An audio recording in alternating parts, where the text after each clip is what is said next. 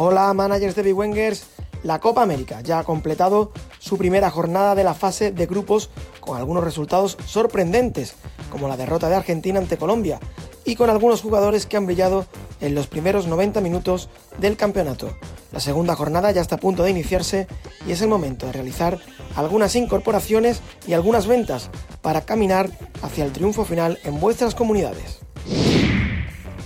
Comenzamos nuestro análisis por el grupo A, en el que Brasil ya ha tomado ventaja sobre Bolivia, a la que goleó por 3 a 0, y sobre Venezuela y Perú, que no pasaron del empate sin goles. El jugador del Barcelona, Coutinho, que anotó dos tantos, uno de ellos de penalti, asumió el mando de la Canariña.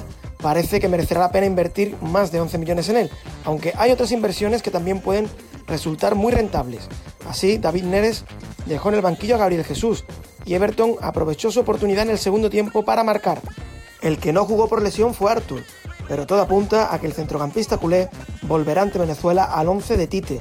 De Bolivia no destacó ningún jugador en concreto, y todo hace indicar que la verde tiene complicada su supervivencia en el torneo, ya que se mide en esta segunda jornada Perú. Los peruanos hicieron un buen partido ante Venezuela, a la que salvó el acierto de su guardameta Fariñez, que ha destacado en el arranque de la competición. Por parte peruana hay que destacar al jugador del Rayo Luis Advíncula, que aportó en defensa y en ataque para su selección, mientras que Yotun o González también estuvieron a mayor nivel que el resto. Una de las grandes sorpresas de la jornada inaugural fue el triunfo de Colombia sobre Argentina, aunque el empate entre Paraguay y Qatar desdramatiza el tropiezo del albiceleste. El combinado colombiano realizó un gran partido y parece que Queiroz acertó con los cambios, ya que Roger Martínez y Duban Zapata, los voladores, saltaron desde el banquillo, Colombia tiene casi asegurada su presencia en los cuartos de final, por lo que sería recomendable fichar jugadores colombianos, sobre todo teniendo en cuenta el alto rendimiento que han ofrecido. Davison Sánchez y Jerry Mina dieron el nivel esperado, pero Tesillo Medina, que tienen un precio que ronda los 2 millones de euros, también puntuaron muy bien. El centro del campo, con Barrios, Cuadrado o James, también cosechó una gran cantidad de puntos. Eso sí, si cuentas en tu equipo con Muriel y aún no lo has vendido, perderás mucho dinero, ya que el delantero del Sevilla, cedido en la Fiorentina, se lesionó y se perderá lo que resta de competición. En lo que respecta a Argentina, la decepción fue mayúscula, aunque la salida de Rodrigo de Paul permitió más asociaciones en fases ofensivas, por lo que el ex del Valencia podría ser una buena apuesta dentro de la plantilla del albiceleste.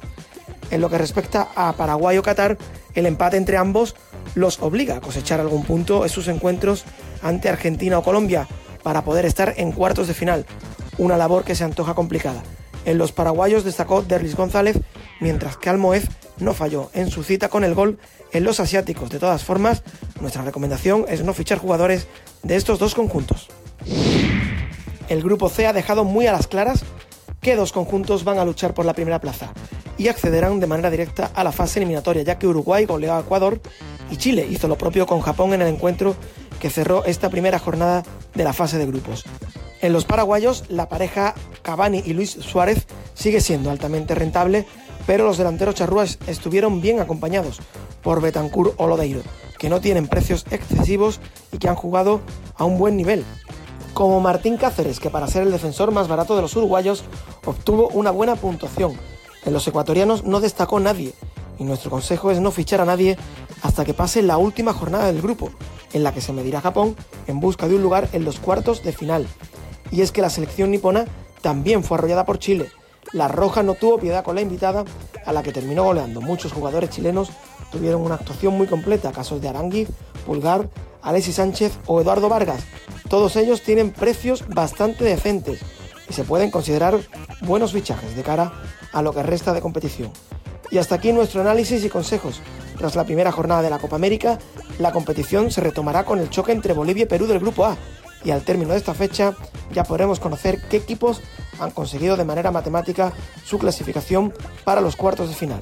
Disfrutad de la segunda jornada y que tengáis suerte con vuestros fichajes y alineaciones.